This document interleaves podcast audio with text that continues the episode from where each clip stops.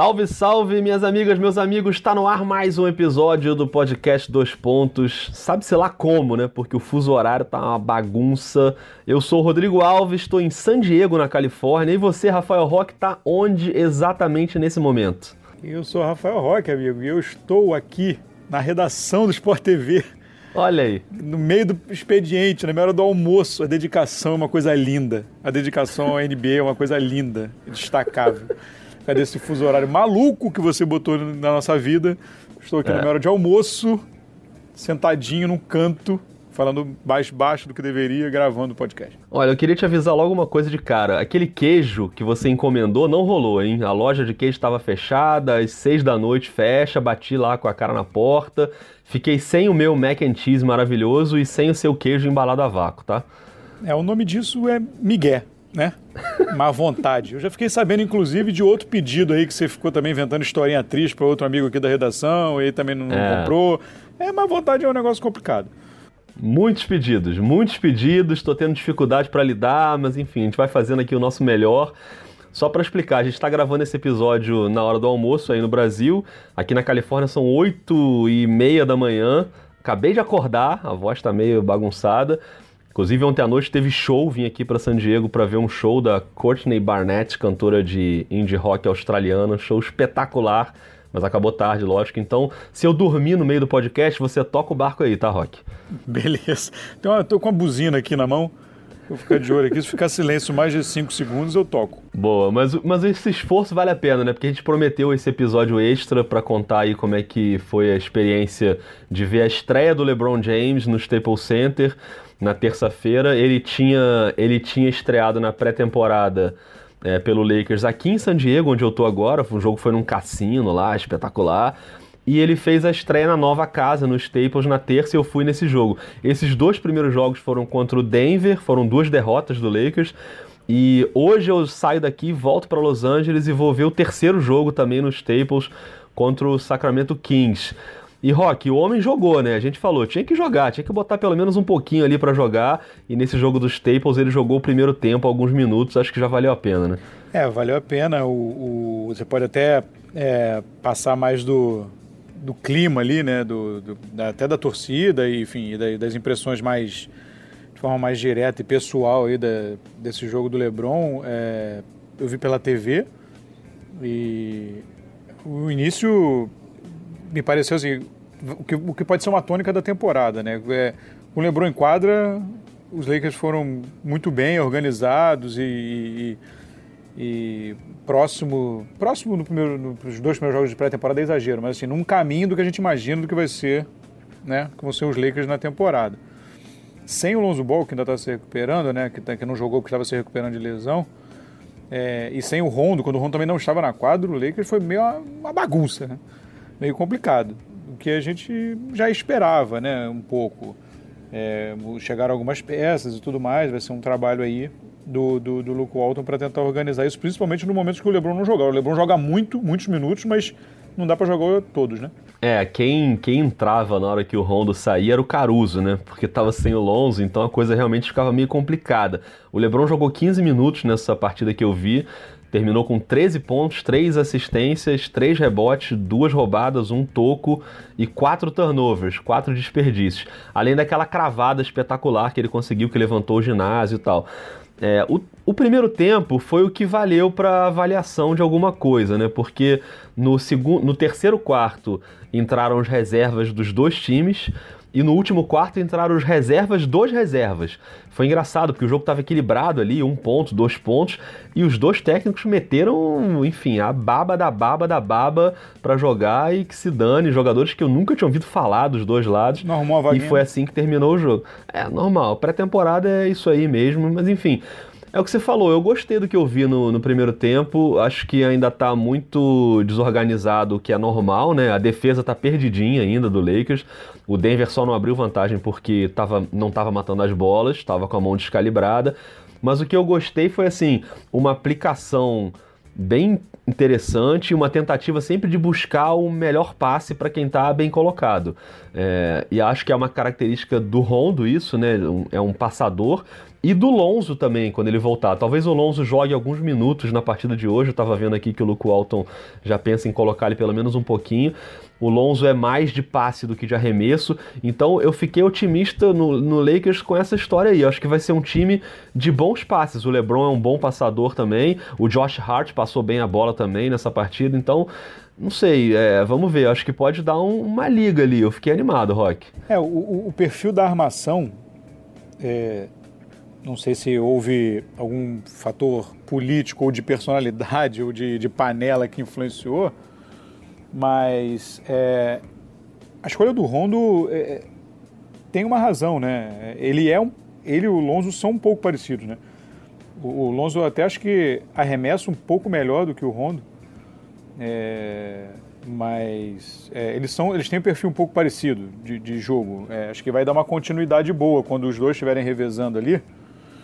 Você vai manter uma, um perfil, uma unidade no, no, no, no jogo, né? Na filosofia de jogo do, do time. É, eu não sei, eu não sei, eu não sei, eu não sei quanto tempo o LeBron vai jogar por jogo, vai, vai atuar por jogo. Eu imagino que ele vai, do jeito que ele, ele, ele é fominho, eu acho que ele vai, vai ser o mesmo esquema de Cleveland. Talvez, não sei se 40 minutos, 40 e poucos minutos por jogo, mas é, até porque ele está ficando mais velho, né? Vai ter uma hora que essa. Mas é, o, acho que o grande desafio do, do, do Luke Walton vai ser encontrar é, essa fluidez no time é, quando o LeBron estiver descansando, para que ele possa descansar mais, né?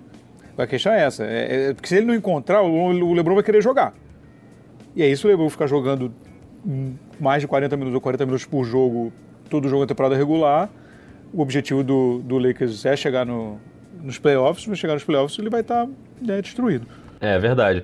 Só para fazer um registro aleatório aqui, já que você falou sobre ficar mais velho e tal, só registrar que ontem no show, o rapaz da porta insistiu que eu mostrasse a minha identidade para eu provar que eu tenho mais de 21 anos. Então queria só deixar esse registro aqui que realmente a gente tá bem, né? Fisicamente, a coisa vai muito bem, né?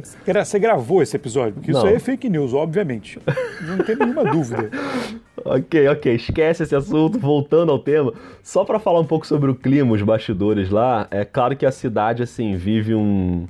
Né, todo mundo animadaço, a cidade vive uma euforia com a chegada do LeBron. Isso vale não só para a hora do jogo, assim, mas as pessoas na cidade comentam, o pessoal no hotel. É, peguei um Uber aqui, a, a motorista do Uber estava empolgadaça com, com o LeBron e tal. É, tem muito turista em Los Angeles, né? Uma cidade muito turística. Então, assim, você chega na entrada ali do Staples Center, é, é, turista o tempo inteiro tirando foto, inclusive eu, é, onde ficam as estátuas ali, né? Tem um monte de estátua na entrada do Staples Center. Franquia com pouca história é assim, né? Falta lugar para botar as estátuas. Então tem assim, Karim Abdul-Jabbar, tem do Magic Johnson, é, aí logo depois tem o Jerry West e do lado dele fica o Shaquille O'Neal que fica pendurado né, no, no, teto. Do outro lado tem o Elgin Baylor e tem umas outras estátuas. Tem o Oscar de la Hoya, tem uns caras de outros esportes e tal. E, cara, ali é impressionante. O, o dia inteiro, você, eu já passei ele algumas vezes também fora do horário do jogo, porque o meu hotel é bem perto aqui, na, no mesmo quarteirão, na mesma quadra do Staples Center. Então, cara, é o tempo inteiro todo mundo tirando um monte de foto e muita gente com camisa do LeBron. E aí dentro, logo do lado das estátuas, tem a lojinha, né? Que não é lojinha, é uma lojona. É enorme a loja. Que eu descobri, até coloquei no Twitter, que eles trocam a loja inteira de acordo com quem está jogando. Então, por exemplo, o jogo ontem aqui era o jogo do Clippers contra o Minnesota. Então eles tiram tudo do Lakers da loja e botam só Clippers no dia do jogo do Clippers. Assim como depois eu conversando com a moça lá da loja, ela me explicou que eles também fazem para o Los Angeles Kings, que é o time de hockey. Então no dia do hockey não tem nada de basquete, nem adianta ir lá comprar coisa de basquete, que é tudo do Kings.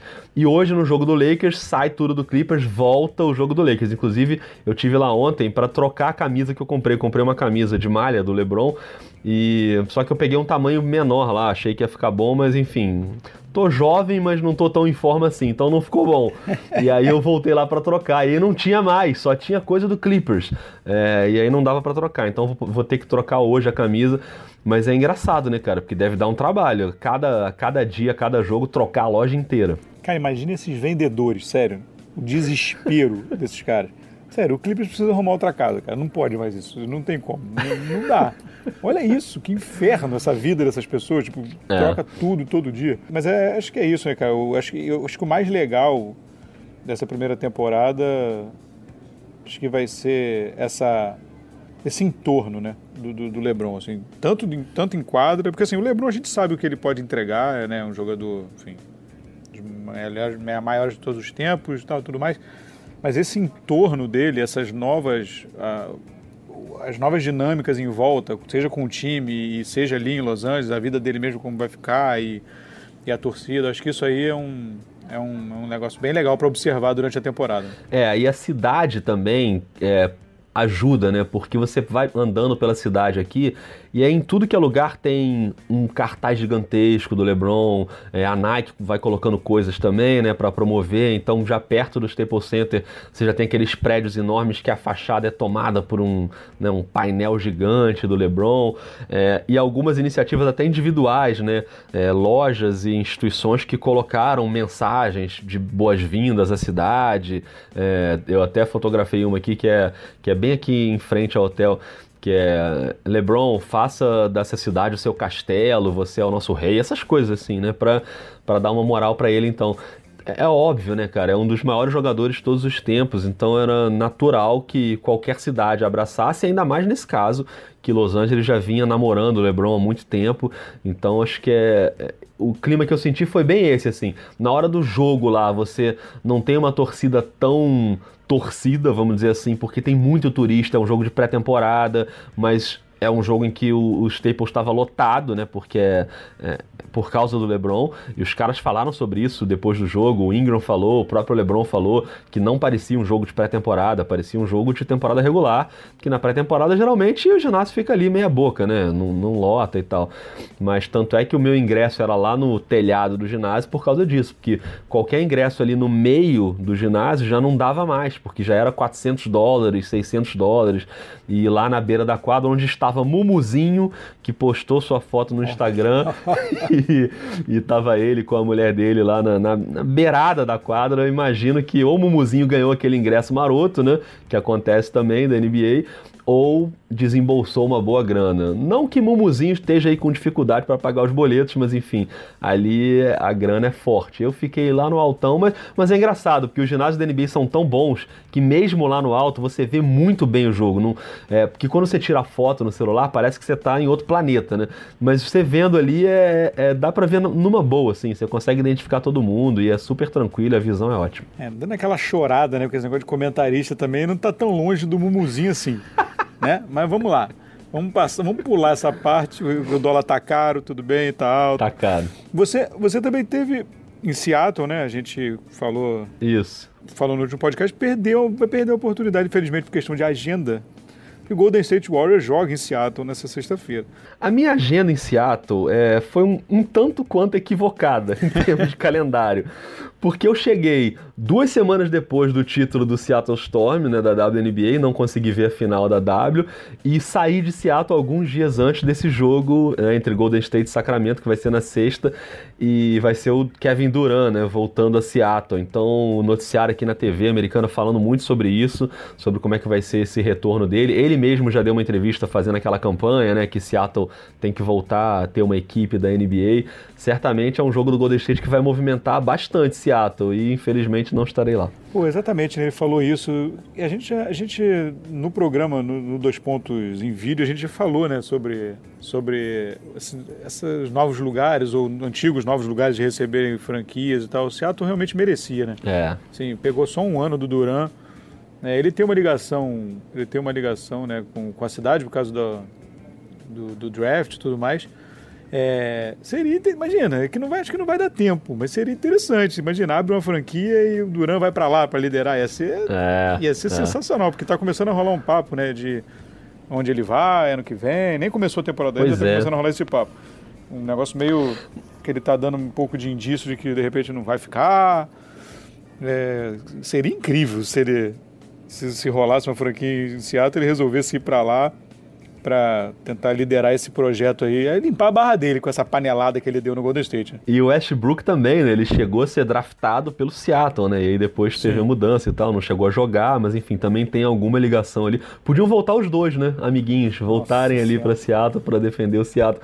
Quando eu tava em Seattle, eu fiz um, um passeio lá, que é um passeio de van, que é um passeio musical, que é uma mulher que faz que vai te levando em lugares da naquela cena, né, de Seattle, do Nirvana, do Pearl Jam, em estúdios e bares e tal. E aí, conversando lá com a, com a mulher, ela, eu falei, né, que eu trabalhava com basquete e tal, e ela super frustrada de que não tem mais o Sonics, e aí ela falou, uma única coisa boa é que a gente tá, é que a franquia de Seattle tá há vários anos sem perder, né, é a única coisa boa, porque a gente vinha perdendo ali naquela reta final. Mas, cara, a cidade inteira abraçaria, sem dúvida nenhuma, o time de basquete. Como abraçou bem o Storm né, na, na, nessa temporada da WNBA, lotando a Key Arena. E tem essa questão, né? A Key Arena vai passar praticamente por uma demolição e construir outro ginásio, né? Eles estão esperando aí, tem a história de um time de hockey que, que eles estão negociando, mas já foi aprovada uma, uma mega reforma. Eles vão manter, acho que, o teto da Key Arena e a parte ali das arquibancadas. O resto vão derrubar tudo e refazer tudo. Então é uma cidade que certamente seria legal, cara. Eles curtem bastante basquete. Até hoje você vai nas lojas, você não acha nada do Seattle Storm, que eu achei um absurdo e fiquei indignado. Mas você acha camisas do Sonics ainda, né? Camisas antigas, do Kevin Durant, inclusive. Então é, seria uma boa, né? Eu acho. Vamos ver se de repente essa volta aí do Kevin Durant nesse joguinho de pré-temporada dá uma animada nos caras, né? É, tinha um jogador que é, curtia muito que é Detlef Schrempf. Detlef Schrempf. Difícil de falar, hein? É difícil de falar. Só dá pra falar sóbrio, né, amigo? Tomar duas taças de vinho já era. Ah, mas sei lá, de repente a, a pronúncia melhora se tomar é, duas taças é, de é, vinho. É, isso lá. acontece comigo. Eu bebo minha pronúncia em línguas estrangeiras melhora. Normalmente acontece. Então, é isso. Rafael Roque, tem uns outros temas aí, né? É, você tem. É, porque assim, eu queria falar de uma coisa importante. Qual é? Kawhi tá feliz, cara. Ah. Kawhi tá feliz, tá feliz. Tá, tá lá em Toronto, tá gostando, tá rindo. Vamos reproduzir a risada dele. Beavis e Butthead perde. É, e e ele, ele tá bem, né? Assim, o primeiro jogo, mais ou menos, assim, pegando o ritmo e tal. No último jogo, no segundo jogo do, do Toronto já foi bem, já 17 pontos, né, 5 rebotes, jogou só 18 minutos, acertando 50% de, de quadra e muito bem na defesa, muito ativo, né? Parece, parece que está voltando. Que o, que, o, que o rapaz está voltando às boas. Isso aí é uma grande notícia para Toronto. É, esse segundo jogo eu vi só os melhores momentos aqui que eles passaram incansavelmente na televisão. E, pô, fiquei bem animado, cara, porque tinha esse papo, né, de como é que ia ser o Kawhi fisicamente, se ele estaria recuperado e e no ânimo também, né? Se ele ainda estava afim de jogar e tal. Mas a gente mesmo já tinha falado isso no podcast e acho que até no programa. É... No programa não, né? Porque o último programa que a gente gravou não tinha Kawaii ainda, no programa em vídeo. Mas no podcast a gente já tinha falado isso, que é um, é um ano em que, ainda que seja pelo motivo menos nobre, que é jogar bem para conseguir um bom contrato quando acabar a temporada, e esse contrato pode ser com o Lakers, inclusive o Kawhi ia. Acho que ele ia dar tudo ali de, jo de jogo, né, cara? Ele, ele, é um cara que sempre foi muito profissional e acho que vai continuar assim. Fiquei feliz com esse começo dele aí, acho que vai ser maneiro. Ele tá num time. É, num, num, país diferente, um time renovado, com muita gente jovem, que ele vai ter um papel de liderança ali que eu acho que vai ser fundamental. E, pô, que bom que logo na pré-temporada ele já começou a mostrar serviço acho que vai ser, vai ser bacana. Tô animado com o Kawhi. Acho que ele, acho que ele vai rir mais durante essa temporada. é possível. E com ele bem, com ele bem, Toronto vem forte na briga pelo Oeste. Com não, ele não? bem, Toronto tem uma chance, uma chance razoável de, de, de brigar. É, Boston, né, Boston agora com o Gordon Hayward tende a ser melhor do que ano passado. É, o Sixers também com a evolução do, do time, mas o Milwaukee. Olha que o Antetokounmpo tá um monstro, né? O Antetokounmpo está o Kratos. Um negócio inacreditável. tamanho Agora, do homem. Agora, você falou do, do Boston e do Philadelphia, e acho que tem dois casos que lembram do Kawhi, de caras que estão voltando aí, né? O Gordon Hayward, que você citou, que também parece correndo bem, de boa, né? Defendendo e atacando, e eu acho que também tá tudo bem com ele. E o Markel Fultz no Philadelphia, né? Que teve uma estreia na pré-temporada bem animadora também, né? Dando até toco na volta do contra-ataque e arremessando razoavelmente ali, né? Ainda é uma mecânica meio esquisita do Markel Fultz, mas as bolas estavam caindo, então ele teve um bom aproveitamento de arremessos no primeiro jogo do Philadelphia. Então são casos assim como o do Kawhi que a gente tinha dúvida fisicamente, o Fultz no Philadelphia e o Gordon Hayward no Boston, acho que são casos animadores também.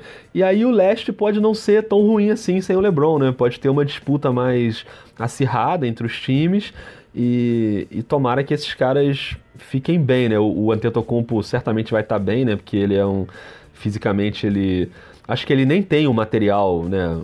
Osso, né? talvez ele seja uma outra coisa aí que a gente ainda não soube identificar, né? Não seja músculo e osso o Antetokounmpo. Então ele tá bem fisicamente, então acho que vai ser um leste que pode ter coisas legais aí no caminho. É, o, o, o arremesso Sean Marion do, do, do Markel Fultz, né? no melhor estilo Sean Marion. É, o, é, eu acho que vai rolar essa, vai rolar essa, essa, essa briga. Eu, eu acredito nessa briga meio polarizada aí nesses três, talvez o Indiana chegando ali um pouquinho, né? O Indiana foi é. bem no ano passado. Mas acho que os times são bons, né? Os times são bons, são bons times, não é, não é uma baba, não vai ficar uma coisa. É, e, com, com, e talvez se os três forem, forem bem, você consegue uma briga equilibrada ali na ponta. Né?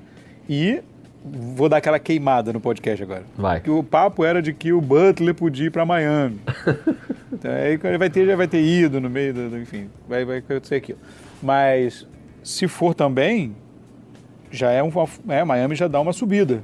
É. E você começa a, a ter um, um, um, leste mais interessante ali. Não, é, o leste tem, o leste tem esses times, né? Toronto, Boston, Filadélfia, Indiana, o Miami se crescer, são bons times. O problema do leste é o resto, né? Porque o resto é muito ruim.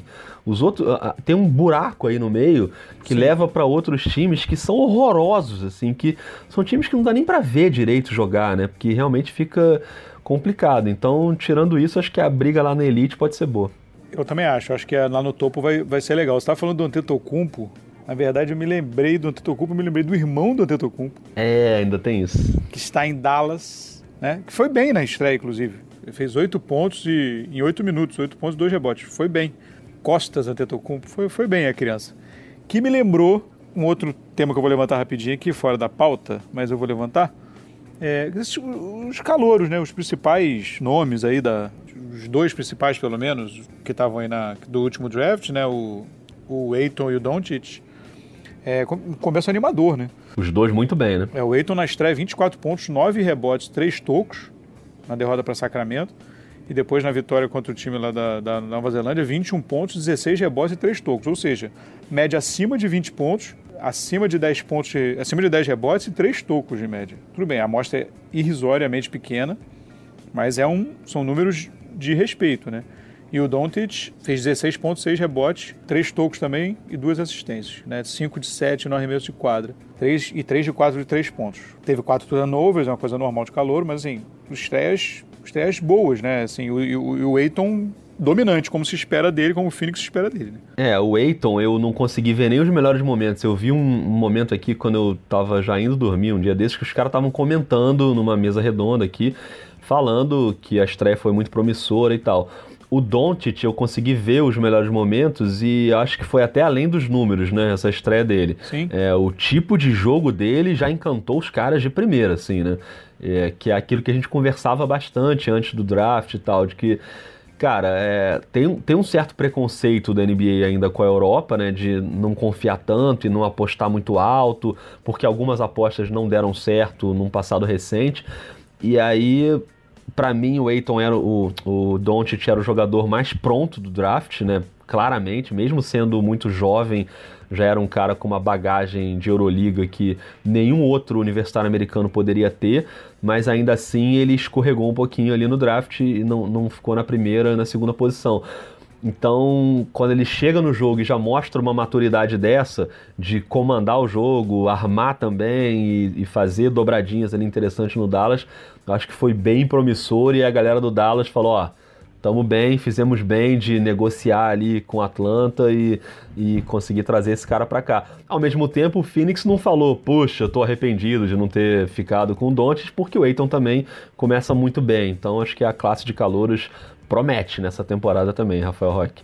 É, eu, eu, eu, eu, particularmente acho que a Atlanta vai se arrepender. Eu entendo, é. eu, muita esperança do Trae Young, tudo bem começou naquele estilo, começou participando, mas eh, jogando tudo pro alto, arremesso muito, né, arremesso pra caramba e, e, errando muito no início, mas é o estilo dele, ele não, ele é tipo é tipo o estilo do Curry mesmo, né? Ele vai jogar pro alto é. e, e, enfim, vai até, até acertar. É, eu acho, eu ainda, mas eu ainda acho que a Atlanta vai se arrepender dessa troca. Também acho. O, o, Dallas, cara, o Dallas, assim, a gente falou isso também, né? Assim, o, foi bom pro Doncic ter caído, né? Ter, ter acontecido isso tudo, porque eu acho que é o melhor técnico possível para ele.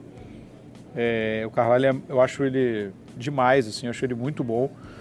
E eu acho que ele vai, é, ele vai saber ser receptivo às características do Doncic e, e respeitar isso, não tentar enquadrá-lo numa, num jeito, num, num, se há essa diferença, estilo NBA, estilo FIBA, não vai tentar moldar o cara. Eu acho que ele tem essa sensibilidade. É, talvez os dois principais que teriam esse perfil seriam o próprio Carvalho e o Popovich né, de, de, receber dessa forma, tentar moldar e não, tenta, não tentar impor um, um jeito para ele jogar. É, acho que ele é talentoso e precisa deixar que as características dele né, aflorem e levem o jogo. É, eu acho um time muito legal. Eu acho que é um time muito promissor. Né? É, tem uma questão ali do, do, do Novitsky, né, de tá naquela coisa, é um ídolo, uma coisa incontestável, mas ficar sendo titular já está começando a complicar, né, no nível da NBA. Se for para brigar, pelo amor de Deus, nenhum demérito, nem desqualificando o Novitsky, mas ele está com 40, 40, né, se eu não me engano, 40, 41. É, então, assim, para jogar ali como titular de um time que vai brigar por alguma coisa, talvez já deu, já deu uma complicada né, é, jogar muitos minutos. Ele pode até começar como titular, mas enfim, jogar muitos minutos, depender dele de muitos minutos.